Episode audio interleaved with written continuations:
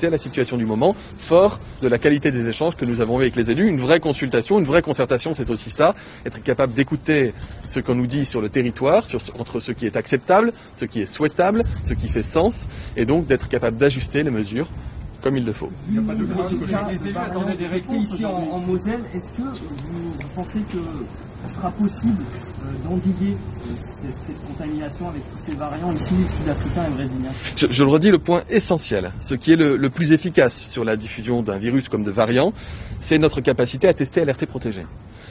Aujourd'hui, à l'ARS, je constate que tous les cas positifs et les cas contacts sont testés, alertés et mis à l'abri dans de bonnes conditions. Donc c'est encore une fois euh, un point majeur que vous devez vraiment comprendre, c'est que si nous ignorions la situation épidémique, si le virus ou le variant devait diffuser sans qu'on puisse s'en rendre compte, alors nous nous mettrions en situation d'avoir un débordement. Aujourd'hui, ce n'est pas le cas, et dès lors que les cas positifs sont contactés, dès lors que les chaînes de contamination sont isolées et dès, lors que toutes les personnes potentiellement contagieuses sont mises à l'abri et isolées chez elles, avec d'ailleurs l'appui de la préfecture, des cellules territoriales d'appui à l'isolement, il, existe des portages de repas pour les gens qui sont isolés, de la garde d'enfants, de l'aide administrative, voire on peut leur proposer des hébergements alternatifs quand les conditions de leur isolement chez eux n'est pas, n'est pas propice à maintenir la qualité de l'isolement. Dès lors que ce système-là fonctionne, nous sommes encore, nous tenons le bon bout, si je puis me permettre l'expression. Mais ça ne veut pas dire qu'il ne faut pas envisager des mesures complémentaires et à nouveau, les annonces seront faites lorsque j'aurai terminé cette concertation. Je vous remercie. Oui. Bonjour, bonjour à tous. J'allais dire chers amis de l'économie, on va parler d'économie dans un petit instant euh, avec Périscope, mais Olivier Véran euh, à Metz où une percée des variants étrangers est inquiétante, en tout cas inquiète les autorités. Problème local, solution locale. Lucas Ajdela on va essayer de résumer ce qu'a dit le, ministre de la Santé. Euh, les quatre variants, notamment étrangers, ont été identifiés. Le système n'est pas débordé et la coopération avec euh, les collectivités est engagée. La, question, c'est quelle riposte? Effectivement, vous avez prévenu dans l'entourage du euh, ministre de la Santé qu'il n'y aurait pas d'annonce sur des mesures restrictives supplémentaires dès aujourd'hui par Olivier Véran lors de sa visite en Moselle. C'est effectivement bien le cas. Quelques annonces simplement euh, de la part d'Olivier Véran. Un, tout nouveau cas positif en Moselle sera considéré euh, comme suspect. Donc on peut euh, comprendre que chaque cas fera l'objet d'une étude pour savoir s'il s'agit mmh. oui ou non d'un variant. On sait actuellement qu'à peu près 40% des cas détectés en Moselle sont des variants sud-africains, ce qui fait évidemment craindre une explosion des cas en Moselle et aux alentours. Autre annonce d'Olivier Véran sur la vaccination. Beaucoup d'élus locaux demandaient à ce que la vaccination prenne un coup d'accélérateur localement. Olivier Véran a annoncé qu'il y aurait une priorisation des doses euh, pour le département de la Moselle et que les centres de vaccination resteraient, tout, resteraient ouverts tout le week-end. Est-ce que ça va permettre plus de vaccination? Ça, c'est pas tout à fait certain. Pour, le moment, pas de confinement local, puisque vous savez pas de confinement local. C'est la demande du maire de Metz. C'est la demande du maire de Metz, mais c'est aussi euh, euh, les élus locaux sont assez divisés. Hein. C'est d'ailleurs aussi avec cette concertation, c'est aussi peut-être l'un des objectifs du gouvernement de montrer que lorsqu'on réunit les élus locaux, ce qui est toujours la demande hein, localement lorsqu'on réunit les élus locaux, tous ne sont pas d'accord. Euh, le maire de Metz réclame un confinement, le président du département, lui, ne souhaite pas un confinement. Tous les élus, en revanche, semblent s'accorder mmh. pour réclamer d'avancer le, début des vacances d'hiver. Euh, la Moselle est en zone B. Normalement, les élèves mmh. doivent partir en vacances euh, la semaine prochaine, samedi 20 février, et il pourrait, il pourrait, il pourrait s'agir pardon d'avancer d'une semaine le départ des vacances des élèves en vacances. Ce que je comprends aussi sous votre contrôle, c'est que on sort des grandes politiques nationales pour entrer dans la dentelle. C'est-à-dire qu'on s'intéresse là au territoire. C'est la situation locale qui compte. Et la, grande question qui est sous-jacente derrière toute cette séquence, c'est est-ce que on fait finalement machine arrière sur tout ce qu'on nous avait expliqué depuis plusieurs semaines, voire plusieurs mois du côté de l'exécutif, à savoir qu'on ne territorialisait pas euh, les mesures, que ça n'était plus efficace puisqu'on était mmh. à un niveau de circulation du virus à l'échelle nationale qui faisait que euh, prendre des mesures localement, ça n'avait finalement plus beaucoup de sens. Là, il semblerait que la situation avec ces nouveaux variants ait un petit peu rebattu la donne, que certes, le, virus circule beaucoup à l'échelle nationale, mais ponctuellement, s'il y a des variants qui explosent à certains endroits, des mesures locales peuvent à nouveau reprendre tout leur sens. Bien, je crois qu'on a fait le tour. Merci beaucoup, euh, merci Lucas. Dans un petit instant, je vais recevoir euh, Erwan Kerodi. Euh, c'est le dirigeant d'une euh, entreprise française qui fait partie de la Tech 40. On va vous expliquer ce que c'est. C'est un objet de fierté. On dit souvent en France qu'on n'a pas de champion du numérique. Eh bien, vous démontrez exactement le, contraire. Avant cela, cette information, euh, c'est le retour du chèque alimentaire. Vous savez que c'est une piste qui avait été explorée par le, gouvernement. C'est une mesure que j'avais d'ailleurs proposée à titre personnel dans une vie professionnelle précédente. C'était en 2010. Vous vous rappelez, on sortait de la crise de 2008, beaucoup de pauvreté, de précarité en France. Tout ceci était contenu dans une note de la Fondapol, la Fondation euh, pour l'innovation politique. Quatre idées pour renforcer le pouvoir d'achat. C'était un chèque euh, alimentaire, l'idée d'un chèque alimentaire euh, qu'on aurait proposé aux familles les plus modestes. compensable uniquement en produits frais. L'enjeu, c'était bien sûr que ça profite à ces familles, mais que ce soit utile également aux agriculteurs français. Ça ressemble à cette idée américaine des food stamps. Les food stamps, qu'est-ce que c'est? Ben, Ce sont précisément et vous pouvez en parler puisque vous êtes entre Paris et, New York, hein, ce sont des, euh, des coupons qui sont euh, distribués aux Américains euh, qui souffrent de précarité. Ils sont pas, alors ils sont compensables, ils sont pas échangeables, et c'est un programme qui est extrêmement ambitieux aux États-Unis. L'arbitrage en France devra se faire entre deux propositions dont le chiffrage est d'ailleurs très différent. Vous allez voir, il faut ajouter un ou deux zéros. Il y a la version Bercy, c'est quelques centaines de millions d'euros. L'État paierait la différence entre un panier alimentaire classique et un panier bio avec la coopération des CCAS. Alors vous savez ce que c'est? Ce sont les centres communaux d'action sociale qui sont accessibles à 5 millions de Français. Et puis il y a une piste qui est un petit peu plus ambitieuse, qui est celle-ci, celle de Julien de Normandie, qui est soutenue également par Barbara Pompili. Ça coûterait cette fois de 2 à 4 milliards d'euros. Ce serait un chèque ou une carte alimentaire, comme une carte de crédit, à destination des jeunes ou des familles avec enfants et à revenus modestes. Erwan Kerodi, bonjour, merci d'être là. Euh, vous êtes un champion français de la Next 40. On dit souvent qu'on a beaucoup de défauts en France. Aujourd'hui, on a envie de célébrer euh, ceux qui, réussissent. Alors, le Next 40, ce sont euh, les entreprises, c'est la valeur des entreprises, de la technologie, du numérique. Euh, votre entreprise, vous l'avez créée en 2013. Vous employez 120 personnes aujourd'hui. Vous avez 100 clients dans le monde. Et on va comprendre avec vous que la cybersécurité, c'est pas simplement un gadget, c'est un véritable outil de souveraineté. Alors qu'est-ce que c'est que le Tech 40 ou la Tech 40 si vous préférez? Quelles entreprises ça concerne? Ce sont des entreprises dont la valorisation est supérieure à 1 milliard d'euros ou, ce n'est pas cumulatif, ou des entreprises qui ont levé plus de 100 millions de fonds ou des entreprises dont la croissance annuelle est supérieure à 30%. Voilà. Alors, il y a ceux qu'on connaît déjà, Doctolib, Frishti. De temps en temps, on commande des paniers repas chez Frishti. Euh, Mano Mano, hein, les gens qui euh, aiment le bricolage, le commerce, etc., les tournevis et le reste, vous faites le geste, c'est très bien, euh, connaissent Mano Mano. Et puis il y a Deezer, Deezer que nos enfants écoutent. Et il y a donc les nouveaux venus dont vous êtes. Il y a aussi Itch, qui est un spécialiste de la mobilité, Lydia, qui fait dans la fintech, et le média brut, le média brut, c'est euh, un média euh, sur lequel d'ailleurs le président de la République s'est exprimé euh, récemment.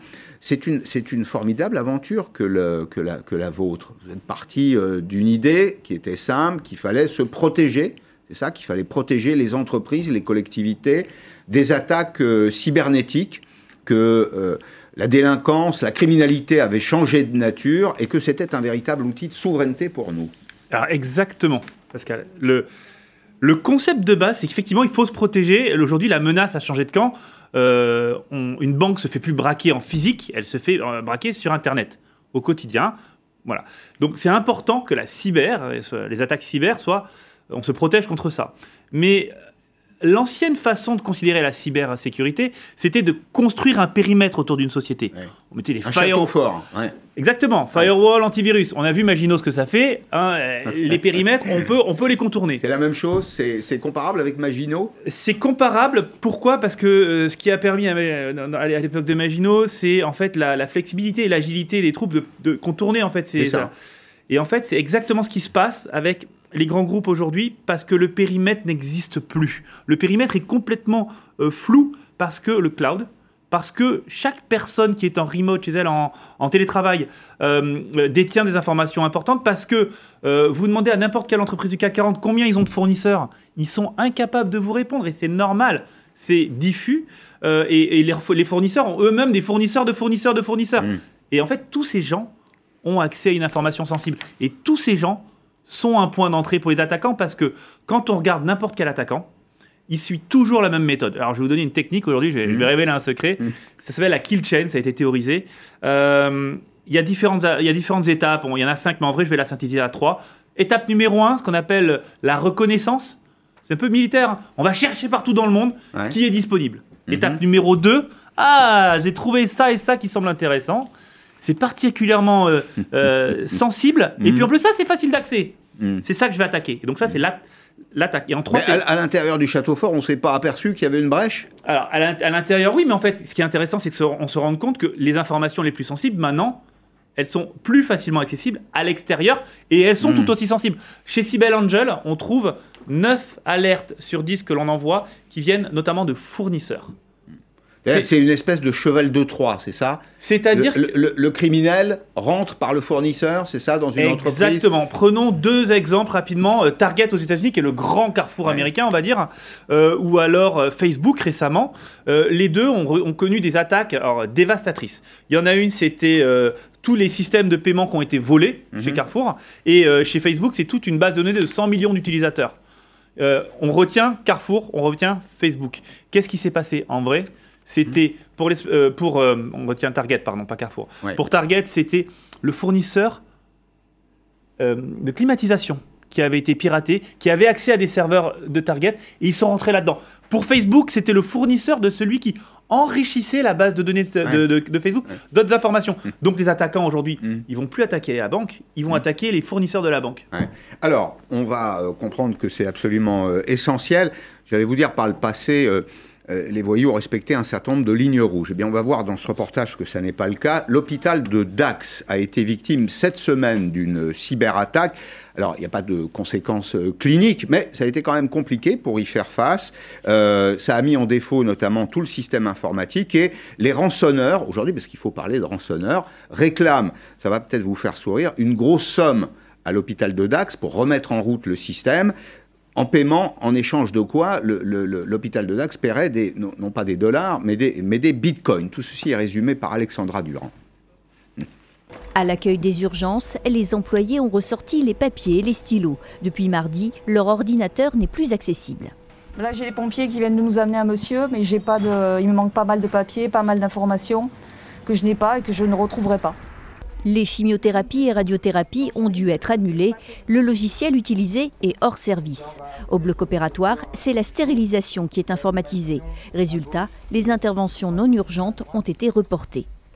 L'ensemble de l'activité programmée du bloc opératoire a été annulé hier. Ça a été décidé en cellule de crise hier et donc toutes les interventions d'aujourd'hui ont été déprogrammées. L'origine de l'attaque reste pour l'instant inconnue. Seule certitude, les fichiers n'ont pas été volés, mais ils sont inaccessibles. Les auteurs réclament désormais une rançon. Il y a en contrepartie, euh, pour euh, nous donner une clé de déchiffrage, une rançon qui nous est demandée sous la forme d'une monnaie aujourd'hui de l'époque, le bitcoin. Vous demandez combien? Plusieurs centaines de milliers d'euros. L'hôpital refuse de payer et estime qu'il faudra au moins deux semaines avant un retour à la normale numéro 2 du FBI. Alors, Erwan Kirodi, l'hôpital de, Dax euh, a survécu, c'est malade aussi, tant mieux, mais euh, qu'il s'agisse d'une collectivité ou d'une entreprise, est-ce que ça peut être mortel? Euh, Il y aura des morts cyber un jour. il y a une espèce de, guerre géopolitique, une, guerre froide, hein, pour être très clair, mais active, entre les grands pans, les grands blocs dans le monde, principalement États-Unis, Russie, Chine. Euh, la France, euh, l'Europe plutôt est au milieu en train d'essayer de, d'essayer de calmer tout le monde, même si l'Europe est quand même assez, euh, assez forte quand même hein, dans le domaine. Mais c'est vrai que là, il y a une vraie guerre froide. Et par exemple, les Russes ont fait passer des messages auprès des Américains en disant, à, un certain moment, il y a deux ans, on a infecté quasiment toutes vos, vos, usines, vos usines électriques. ils s'en parlent entre eux Non, c'est par, par, par, presse interposée. C'est-à-dire que ah, un grand groupe de hackers inconnu euh, a, infecté toutes les usines électriques aux États-Unis, ce qui permet éventuellement d'éteindre l'électricité aux États-Unis. Ah d'accord, bon, bah, on va faire un peu la même chose de l'autre côté, et, ils se font passer des messages à travers la presse. Et donc, euh, on sait qu'aujourd'hui, un peu la planète économique est pris un peu dans ce euh, en dommage collatéral de ces, de ces grandes attaques, et puis il y a aussi des groupes malveillants qui sont là, des, des, malfrats, la mafia, hein, mmh. qui cherchent à faire de l'argent. Donc vous prenez tous ces gens-là qui s'amusent sur Internet en fait à se faire de l'argent ou à se faire du mal ou à se manipuler, un jour, enfin, les, les, les, les, victimes économiques, elles existent déjà, parce qu'il y a des, des, des, fuites de données des, qui coûtent régulièrement des centaines de millions de dollars à des entreprises. Un jour, il y aura également des, morts physiques cyber, c'est évident. Est-ce qu'il y a eu des tentatives de hacking sur les, virus, sur le, sur les vaccins antivirus? Alors, sur les, euh, alors la réponse est oui pour être très simple, c'est que nous, on a été au cœur d'une des plus euh, euh, belles histoires qui n'a pas été euh, complètement divulguée. Donc, je vais vous en donner un petit, un petit morceau. Je ne vais pas vous dire qui c'est, mais c'est l'un des, grands fournisseurs de, de vaccins contre le coronavirus dans, dans, le monde et principalement américain. qui, on a déjoué une attaque à plus de 111 millions de dollars en, le 24 décembre. on a travaillé avec le FBI jusqu'au 30 décembre et le, tous les serveurs ont été saisis. voilà, et c'était très probablement une attaque d'ailleurs sponsorisée par un État qui essayait en fait de récolter des millions d'informations personnelles de tous les Américains en leur disant ah vous voulez vous faire euh, vous voulez, vous faire vacciner? Enregistrez-vous sur le site internet qui est un faux site mhm. internet et au passage donnez un peu d'argent. Mhm. Donc c'était il y avait aussi une, visée une visée fiduciaire, si je puis dire. Il y avait les deux, ouais. ouais bon, alors, selon euh, Proofpoint, euh, 9 entreprises sur 10 ont été victimes d'une cyberattaque en 2020. Je vous avoue que quand on a découvert ces chiffres, on est un petit peu tombé de la chaise parce que 9 entreprises sur 10, ça fait pratiquement la totalité. Ça veut dire que c'est un phénomène universel aujourd'hui. Il ne faut pas compter, passer à côté. Non, aujourd'hui, ça fait partie de la vie normale d'une entreprise de prendre ce risque en compte. C'est pour ça que régulièrement, je parle avec des des CEO d'entreprises du CAC 40, par exemple, pour euh, échanger sur la cybersécurité, parce que, bon, on fait partie du Next, du Next 40. on va en dire deux mots, oui. donc, du coup, on, a, on a des fois, mes clients en ça sont des grands groupes français de on, perd quasiment jamais de clients. Ils sont extrêmement contents parce que des alertes qu'on trouve, mais à un moment, ça remonte au CEO qui dit Mais on est venu voir là, c'est quoi cette boîte qui nous trouve des trucs qui sont terrifiants en dehors du périmètre de ma société et tout? Et en fait, en discutant avec eux, on leur explique que c'est pas leur faute en fait c'est le cas de, l'ADN de tous les grands groupes du monde parce que, comme je vous l'ai dit, tous les grands groupes ont du cloud, tous les grands groupes ont des employés, tous les grands groupes ont des fournisseurs. Mm. Aujourd'hui, on doit vivre avec cette menace et se protéger. C'est pour ça que Sibel Angel est là. Donc le, cloud, on va répéter ce que c'est. Le, cloud, ce sont des, nuages euh, dans lesquels on va loger. Ce sont des fermes informatiques, c'est ça, dans lesquelles on va loger en réalité des données. Alors, on estime qu'elles sont protégées. Au passage, il y a une petite euh, guerre d'influence entre les grands blocs économiques, comme vous le dites. Hein. Il y a aux États-Unis une loi qui s'appelle le Patriot Act. Vous avez logé une société française société européenne a logé des données, les Américains pourraient très bien considérer que euh, c'est lié à la sécurité des États-Unis et venir piocher. Donc c'est un vrai danger aujourd'hui. La guerre, elle a été physique, d'abord sur le champ de bataille, elle a été nucléaire. C'est un peu ce que vous racontiez, la dissuasion. C'est je te tiens par la barbichette, hein. c'est un peu ça. Aujourd'hui, elle est cybernétique. Exactement. Ce qui est intéressant dans le parallèle, on va filer la, comparaison qui est très bonne, hein, Pascal. Euh, le, cloud, c'est du stockage de données en 1, et en 2, c'est de la capacité de calcul. Pourquoi? Pour faire tourner des algorithmes d'intelligence artificielle et, euh, ou de machine learning. Aujourd'hui, le stockage coûte plus très cher, la capacité de calcul coûte très cher. Coûte très cher. Et euh, l'intelligence artificielle, c'est en fait aujourd'hui l'équivalent du nucléaire, euh, de l'atomique de l'après-guerre. C'est-à-dire qu'à l'époque, on cherchait des atomistes. Aujourd'hui, on cherche les meilleurs chercheurs en intelligence artificielle. Sibel Angel a été créé, mon cofondateur, qui est également mon frère, Stéphane, qui a été chercheur en, justement en intelligence artificielle à Helsinki. Euh, en France et à Helsinki. Donc c'est vraiment aujourd'hui on voit que le cloud c'est intéressant d'un point de vue euh, global, mais qu'en fait derrière il y a un enjeu géopolitique mondial. Considérable, Considérable, et aussi l'AI est derrière un énorme levier. Voilà. Alors, quelques exemples d'entreprises qui ont été hackées euh, cette année. Euh, Bouygues Construction, le, le, transporteur CMA, CGM, c'est essentiel, parce que c'est le lien logistique, souvent entre la Chine et euh, la France. Vous savez que bah, s'il y a une rupture, bah, ce sont nos usines qui s'arrêtent. Donc on voit bien qu'il y a des dégâts économiques qui sont collatéraux. Et puis des villes, des villes comme la ville d'Annecy ou la ville de La Rochelle. Je relève aussi que le volume d'affaires traité par l'Agence nationale de sécurité des systèmes d'information a été multiplié par 4. On en parle très peu. Peut-être que ceux qui nous suivent euh, aujourd'hui se disent, mais ils nous racontent une belle histoire. Pas du tout. C'est maintenant tout ça. C'est maintenant à tel point donc que nous avons en face de nous des systèmes extrêmement organisés. Ce ne sont pas quelques hackers, quelques étudiants en mathématiques qui sortent de la fac.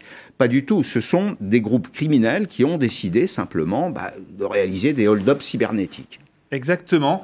Et c'est complètement euh, organisé, structuré. Ça ne s'arrêtera euh, pas Voilà. C'est-à-dire qu'aujourd'hui, euh, le principe du business de Cyber Angel, c'est de trouver des alertes pour des grands groupes internationaux. Mmh. France, Angleterre, Allemagne, États-Unis, on a des clients au Japon. Euh, au Moyen-Orient, enfin partout dans le monde. Tout le monde a le même problème. Euh, mais en fait, c'est un abonnement, c'est-à-dire que tous les mois, tous les ans, nos clients reviennent et on perd quasiment jamais de clients. Bon, c'est bon signe. oui, mais pourquoi? Mais Parce qu'en fait, ça ne s'arrête jamais. Dès qu'on a fermé quelque chose, il y a quelqu'un d'autre qui va trouver autre chose. c'est un abonnement, c'est comme un abonnement au téléphone. Il faut, Le renouveler, il faut le renouveler. Dites-moi, juste une question qui me brûle les lèvres. Quand il y a des, tentatives de, de, de, rançon, des demandes de rançon qui sont exprimées par ces groupes, est-ce qu'il faut payer? Alors on a travaillé sur beaucoup, je pourrais vous raconter des histoires absolument improbables euh, là-dessus, euh, intéressantes d'ailleurs, mais ne jamais payer. Si vous payez une fois, vous paierez deux fois, c'est ça qu'il faut comprendre? Euh, non, Oui, parce que c'est industrialisé. De toute façon, les méthodologies font que vous aurez d'autres serveurs qui vont être ouverts, qui vont être rançonnés, comme vous dites, ça c'est le, le, vrai nom en plus. Hein. Et vous on va vous demander de repayer. Non, prévenir la police. en France, on a des équipes de police qui sont démentiellement bonnes. Ah, vraiment, on a travaillé dans des cas absolument incroyables et euh, ils sont très bons. Ils vont, ils vont aider les grands groupes. L'ANSI, euh, quand vous êtes un grand groupe. L'agence nationale, oui. Voilà, c'est mmh. ça. Aide aussi également. Les équipes de Guillaume Poupard, ils savent, ils savent très bien faire. Ils peuvent débarquer un peu en, en pompier, en urgence. On a aussi des, euh, ben, des grands groupes comme Cybel Angel qui complètement aident. Nous, on a été sur des cas où on travaillait avec le FBI ou Europol, où les, attaquants finalement se font attraper, euh, attrapés par 20 policiers au milieu, ah en Suisse, euh, voilà, euh, menottes au poignet. Enfin, il y, a des cas qui sont complètement délirants. Et c'est la force en fait de transformer mmh. l'aspect cyber. À l'aspect réel. C'est-à-dire, quand on arrive à sortir ces petits gars euh, qui font des choses, mais qu'on les arrive à amener dans, le réel, c'est là où souvent hmm. ils sont attrapés. Une question sur euh, le, tech, le Tech 40. Next, 40. Next 40, pardon. Le, Next 40, Next, c'est demain, c'est ça, c'est l'économie de demain en réalité. Alors, je sais que le ministre de l'économie est très, euh, très attaché, qui vous a pouponné les uns et les autres, là. C'est très bien. D'ailleurs, est-ce qu'on est, qu'on est bon dans ce domaine? Euh, c'est intéressant, le Next 40, vous avez cité beaucoup d'entreprises, Doctolib, euh, Cityscoot, tout ça. Euh, ils sont, vous avez cité les entreprises B2C qui vendent aux consommateurs. Parce que c'est vrai que voilà, le, grand public connaît que. Bien sûr. Y y a, nous, on est des entreprises un petit peu plus discrètes puisqu'on on travaille directement avec des grands groupes. On ne va pas vendre aux particuliers. Et donc, on est un deuxième pan. Il faut que ça grossisse. On ne peut pas rester sur des entreprises qui sont que B2C. Il y a des entreprises, il faut du B2B. Et il faut qu'on soit des entreprises qui sont, qui sont mondiales d'un coup. Hmm. On ne peut pas rester en France. Et vous avez les capitaux dont vous avez besoin. On en a beaucoup parlé ces derniers jours avec la recherche sur les vaccins. On sait qu'il manque de l'argent. Euh, il manque d'investisseurs dans, dans, certains cas. Est-ce que vous n'êtes pas en panne de financement? Est-ce que vous en avez assez? Ce qui s'est passé dans les quatre dernières années, ça c'est vraiment c'est assez, assez, dingue ce qui s'est passé. Il y a eu depuis la création de la French Tech d'ailleurs, c'est un truc assez, assez intéressant. Euh, il y avait au début un manque de financement sur ce qu'on appelle le seed quand on a une idée. Ensuite, il y a un manque, ça a été résolu. Manque de financement, ce qu'on appelle les séries A, c'est on commence à avoir du revenu. Et ensuite, manque de financement sur les séries B. Ça, c'était là où Sibel Angel a été intervenu. On a levé 51 millions de dollars en tout.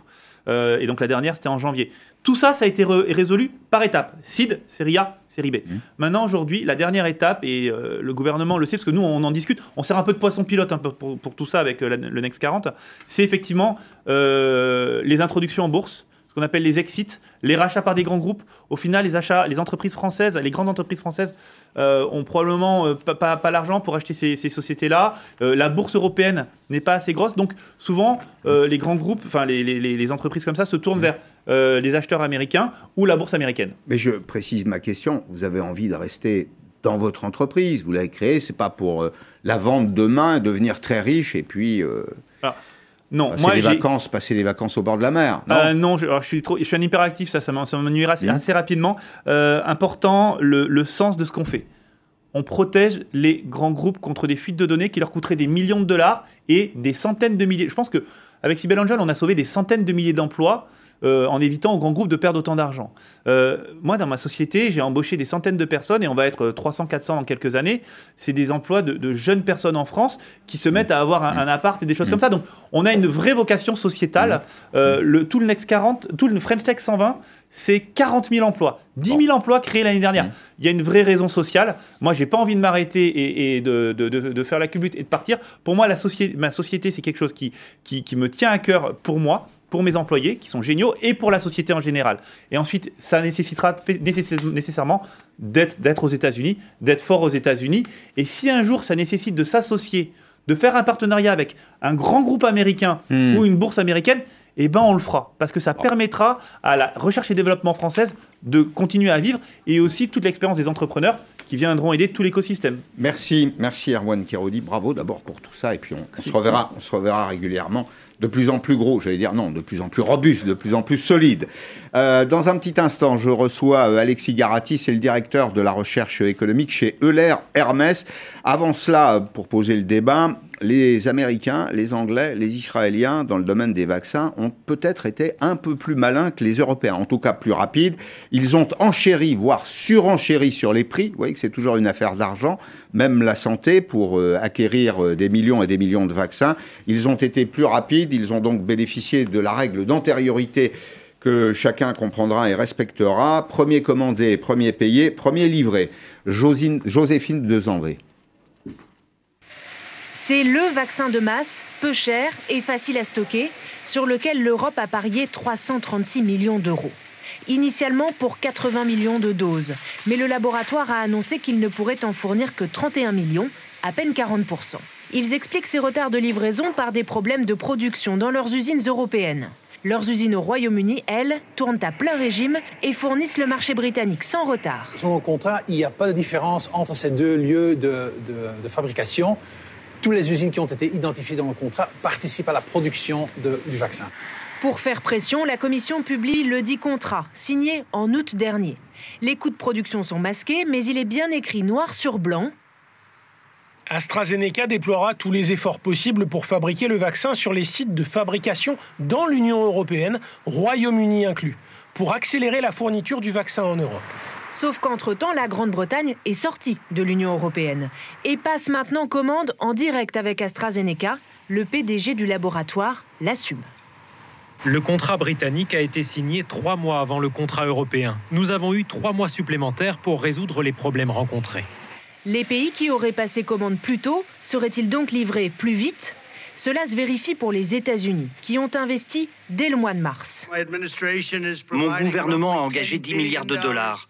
Cela s'appelle Opération Warp Speed. Cela veut dire fort et rapide.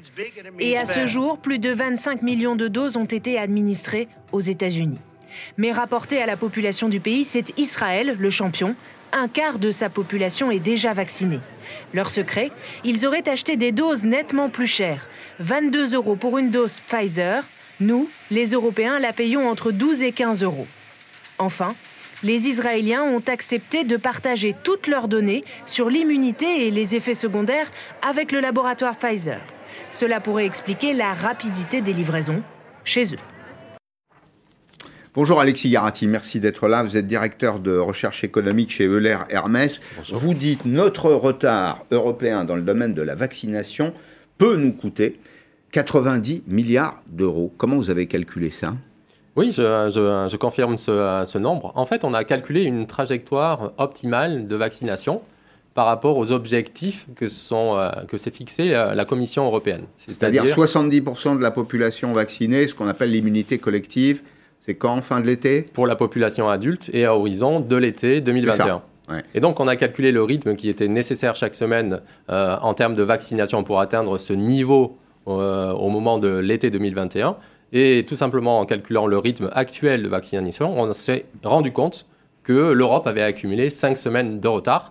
Et donc, quand on regarde ce que représente en termes de coût économique ces 5 semaines de retard, on a estimé que ça représentait 90 milliards d'euros. Alors, immunité collective prévue par l'Union européenne, par le gouvernement français d'ailleurs aussi, à l'été 2021. Et vous dites, vous, qu'au rythme où nous allons, on n'en sera pas sorti avant la fin 2022. Oui, c'est euh, vrai. Si on poursuit on peut le, corriger, hein On peut corriger. C'est effectivement l'un des messages optimistes de, notre étude. C'est pas parce qu'on a accumulé du retard euh, au début qu'on aura toujours ce retard euh, à la fin. Et donc, si on arrive à rattraper ce, retard, il est tout à fait possible que, que ce coût disparaisse finalement. vous continuez d'observer la trajectoire. Elle s'est améliorée la, pente est un peu plus raide. Oui, on a, observé une certaine euh, amélioration. Euh, si, on veut, si on veut faire des comparaisons entre les pays, disons que 3,4% de la population a eu euh, accès à la vaccination en France jusqu'au 10 février. on est à 4% en Allemagne, on est à 19% au UK. On est à 13% aux États-Unis. Mm, quand, on, quand on connaît le coût économique du retard, de, du, du redémarrage de l'économie, on comprend quelles, quelles, en sont les conséquences sur le plan économique. C'est quand même assez grave. Alors, vous avez fait une étude un peu plus détaillée, régionalisée. En Europe, la France serait le pays, un des pays en tout cas, qui est le plus pénalisé par euh, le retard. Vous dites euh, en réalité le coût d'une semaine de retard, vous l'avez estimé comme ça, c'est de l'ordre de 3 milliards d'euros. Oui. C'est également 3 milliards d'euros pour euh, l'Espagne, c'est 2 pour l'Italie et c'est 0,4 pour l'Allemagne. Pourquoi? Parce que les deux premières économies qu'on voit à l'écran, là, France et Espagne, sont très servicialisées parce qu'on a une, activité touristique notamment, c'est ça? Exactement, c'est exactement ça. Ça dépend de la structure de l'économie. Si vous dépendez éminemment euh, de la consommation de, euh, services de, tourisme, comme euh, l'Espagne, l'Italie ou la France, alors toute activité de confinement de, votre, de votre pays, toute, toute situation de confinement a un poids encore plus important sur le plan économique que par rapport à des pays qui, par exemple, sont spécialisés dans les exportations. Oui, dans l'industrie. Alors, on voit en bas de, l'écran l'Allemagne.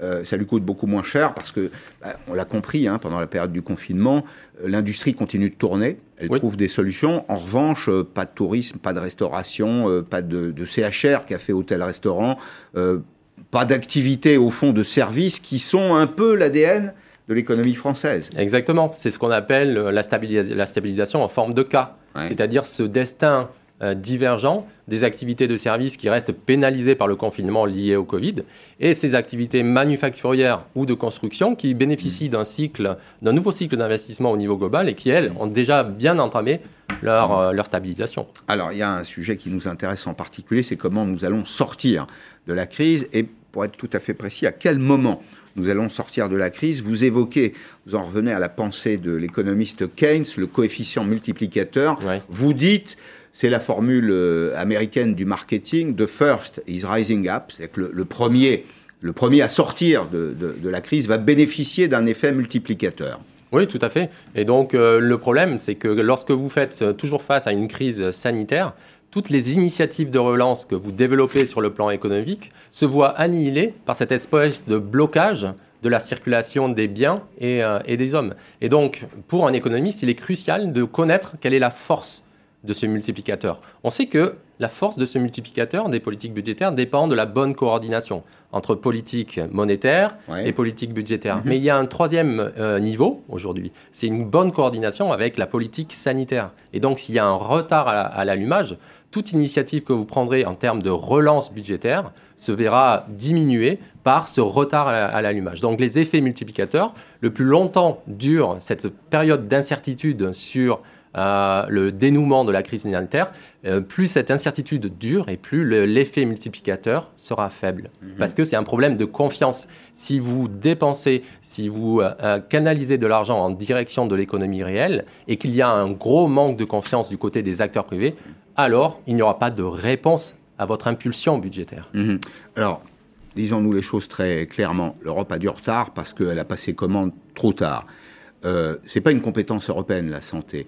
Euh, l'achat n'est peut-être pas non plus, hein, la politique d'achat, c'est peut-être pas non plus une spécialité euh, européenne. On a été mauvais dans ce domaine, on a confié ça à des amateurs, c'est la conclusion qu'il faut tirer Je ne pense pas qu'on puisse dire euh, que, que, que, que l'on soit mauvais. Je pense que c'est un problème de coordination. La situation est beaucoup plus complexe en Europe que par rapport à un État centralisé comme Israël ou comme les États-Unis ou comme la Chine. le travail de coordination que vous devez effectuer implique mmh. un très grand nombre de pays et donc ce travail de coordination explique la plus grande partie de ce retard à l'allumage. Quand vous avez un État centralisé comme la Chine ou les États-Unis, il, est beaucoup plus simple d'organiser sur un niveau central, euh, en amont, la distribution de, tous ces vaccins. Finalement, nous sommes dans une Europe qui présente un caractère un peu fédéral, mais euh, pas suffisamment. Donc on est au milieu. On est au milieu du, du pont. On n'a ni tout à fait les avantages d'un État totalement souverain, ni tout à fait les avantages un ensemble qui serait plus intégré. Oui, tout à fait. Ou on revient en arrière, ou on avance. Voilà, donc sur le plan économique, ça pose un certain nombre de problèmes parce que le, temps que vous passez à vous coordonner, c'est coûteux sur le plan économique, mais après, il y a des considérations politiques Mmh. sur euh, la diversité, le respect des nations, de la souveraineté, qui, mmh. qui impliquent d'autres enjeux. Donc, euh, c'est difficile de mettre en, balance les différentes organisations économiques et politiques des, des, régions. Il y a des avantages dans certains cas et des inconvénients dans d'autres. L'idée, l'idée, c'est de faire un choix, de n'avoir que des avantages, d'éviter les inconvénients. Exactement. Ça doit être possible. Merci beaucoup et bravo pour cette étude qui, est, qui était tout à fait passionnante. Dans un petit instant, changement de sujet. Nous sommes vendredi. On en a tous besoin. Prendre un tout petit peu d'air. Le bonheur est dans le village, nous dit Nicolas Hazard qui va nous rendre visite. C'est un petit bouquin qui est passionnant parce qu'il recense toutes les solutions euh, euh, qui viennent du monde rural euh, en matière de solidarité, en matière de, mobilité. Vous allez voir que la campagne a de l'imagination. À tout de suite.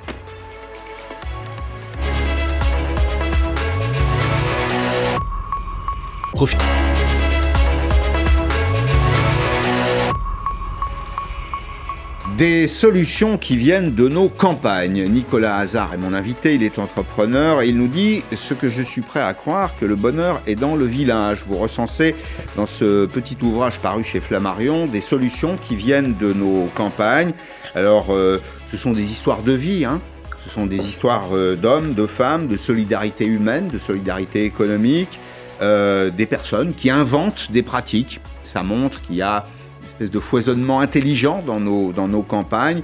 La vie ne se fait pas que dans les, les métropoles. Et c'est un monde concret, très concret, que vous abordez. En réalité, c'est des choses, euh, c'est des choses qui pèsent sur le, sur le quotidien.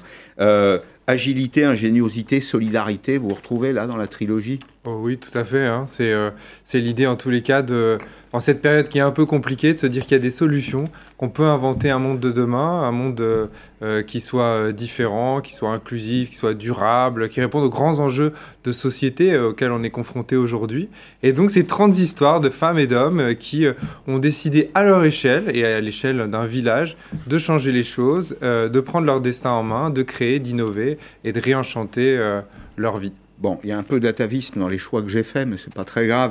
Euh, par exemple, Guéret. Guéret, c'est euh, la préfecture du département de la Creuse, c'est moins de 15 000 habitants, et vous y racontez une histoire autour de ce qu'on appelle la silver economy, c'est-à-dire l'économie des cheveux gris.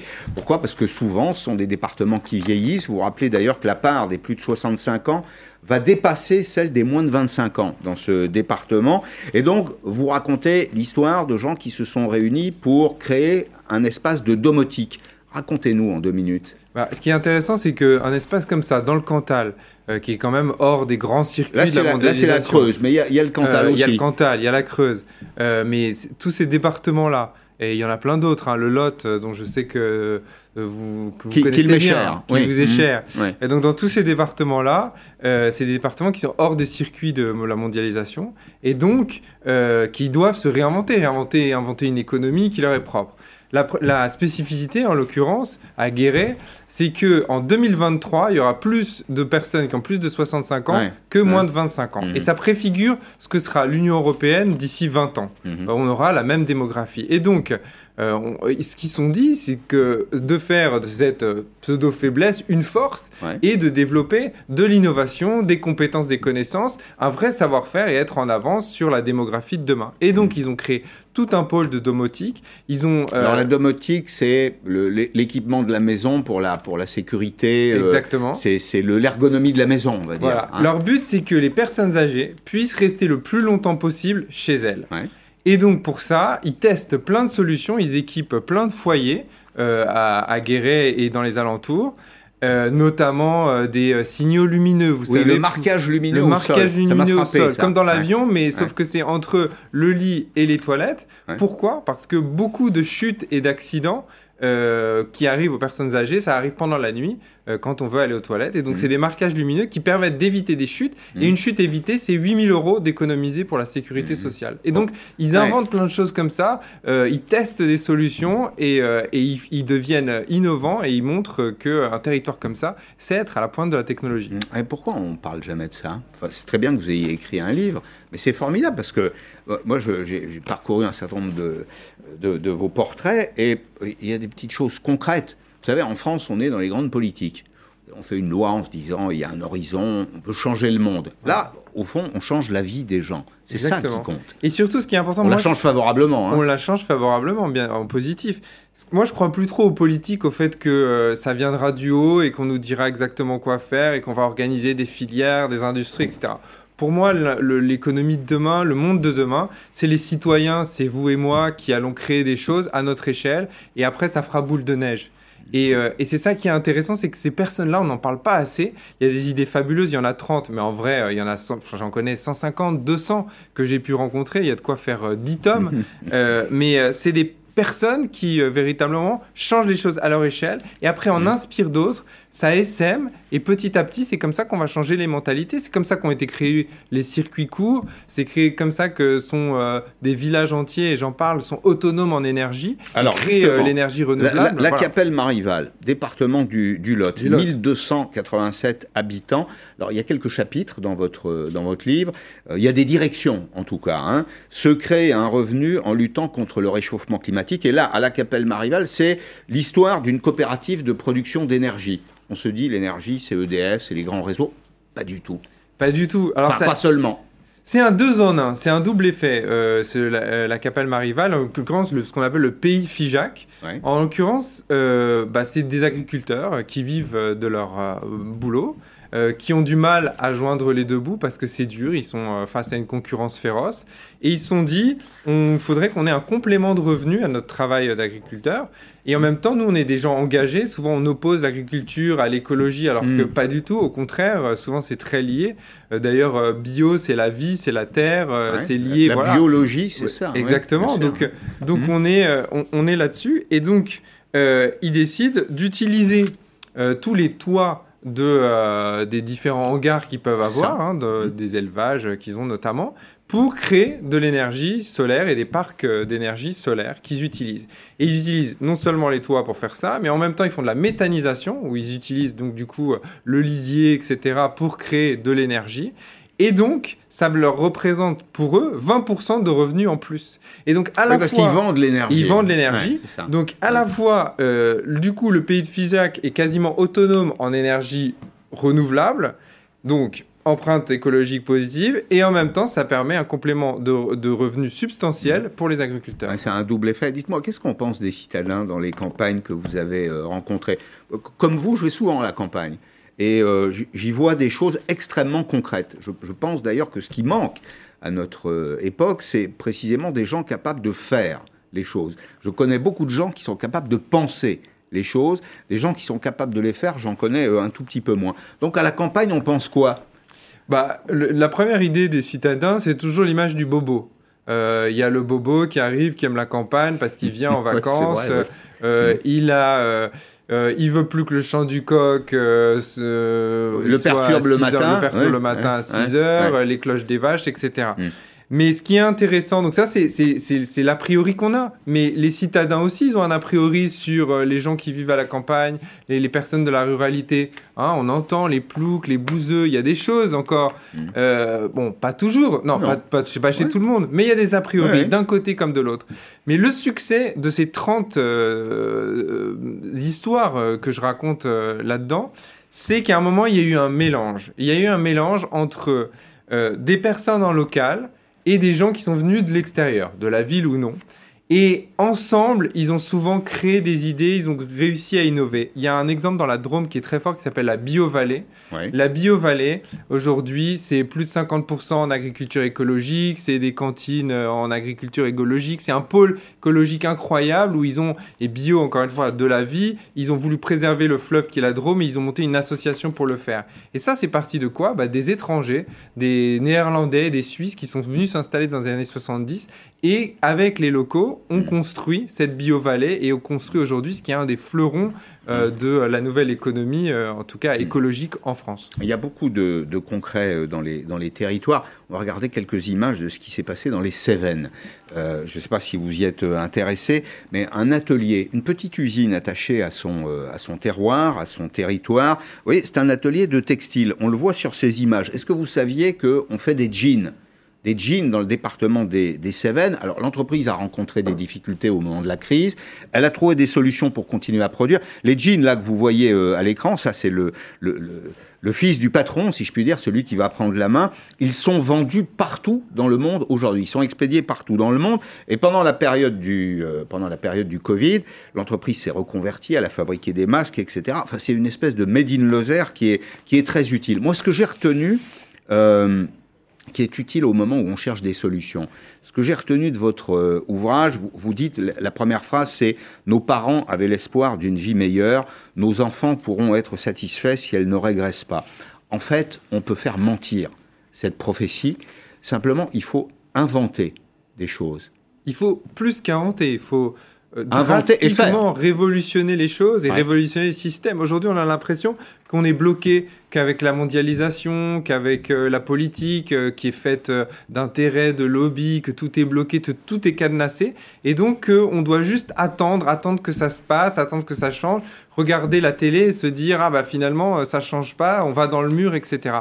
Moi, je pense tout le contraire. Moi, je suis extrêmement optimiste. Et justement, c'est un livre pour partager cet optimisme. Un peu d'air frais, je, l'admets. Pour, pour dire, non, mm. au contraire, les solutions, elles existent. Mm. Aujourd'hui, on a les moyens, si on veut lutter contre le réchauffement climatique, contre, si on veut relocaliser notre économie, si on veut euh, euh, construire une économie qui est plus inclusive, créer des jobs pour tout le monde et pour le plus grand nombre, on peut le faire. Il y a les moyens de le faire. Et ça, c'est des histoires qui sont à l'échelle micro, microéconomique, mais qui derrière, si elles sont essaimées, dupliquées, elles peuvent, euh, elles peuvent mm. grandir et on peut les voir demain partout et elles peuvent devenir dominantes dans notre système économique. En tout cas, elles existent déjà. Il y a cet autre exemple que vous citez, c'est à Rochefort-Montagne, dans le département du, Puy-de-Dôme. C'est à une, vingtaine de kilomètres de, Clermont-Ferrand. C'est euh, un garçon qui s'appelle Thomas, qui n'est pas originaire du pays. Il a grandi euh, sur, sur l'île d'Oléron et il a créé Ecove. Alors avec un double objectif qui était d'abord de lutter contre les pollutions inutiles, si je puis dire, en partant d'un principe extrêmement simple qui est que dans une voiture, en général, il y a cinq places. Euh, il y en a une qui est occupée, ça c'est certain, c'est celle du conducteur. Et la plupart du temps, euh, les voitures, quand on, quand on regarde les gens aller au travail le matin, partir au travail ou en revenir, c'est souvent une, personne dans la, dans la voiture. Donc, un, euh, utiliser un actif qui est mal utilisé, la voiture, au service du collectif, c'est-à-dire il, il organise du transport public avec des voitures. Exactement. Il utilise, c'est un peu, c'est entre euh, le covoiturage et le stop. En gros, il met des bornes dans euh, des, des, villages. Et euh, chacun peut aller se connecter à la borne, mm. aller à la borne, comme on va à un arrêt de bus, mm. et finalement se mettre en contact avec une personne qui va dans la même direction que nous et potentiellement au même endroit. donc en l'occurrence, quand on est à Rochefort-Montagne, bah, il y a beaucoup de gens le matin qui vont aller bosser à Clermont-Ferrand. Et donc, du coup, c'est se connecter pour aller à, Clermont. Mm. Et, euh, ce qui est, et ça va très vite en fait. C'est pas, on n'attend pas 15 minutes, 20 minutes. Hein. Généralement, en moins de 5 mm. minutes, il y a quelqu'un qui arrive. Et euh, ça permet bah, à la fois de nouer des amitiés, d'avoir euh, mm. une, une, empreinte écologique positive, et puis pas utiliser sa voiture tout le temps. Et voilà, et donc on... De l'utiliser rationnellement. De l'utiliser rationnellement et de, l'optimiser. Bien sûr. Merci beaucoup euh, Nicolas Hazard. Le bonheur est dans le, le village, il faut envoyer ça dans les ministères. C'est utile, hein, à la présidence de la République. Et puis il faut que ceux qui nous ont suivis aujourd'hui le lisent parce que c'est, c'est vraiment un peu d'air frais. Merci. Merci, à, vous. tous de votre fidélité renouvelée encore cette semaine. Merci d'être nombreux. Dans un petit instant, c'est Arlette Chabot. Je vous retrouve lundi en direct sur LCI à 16h à lundi.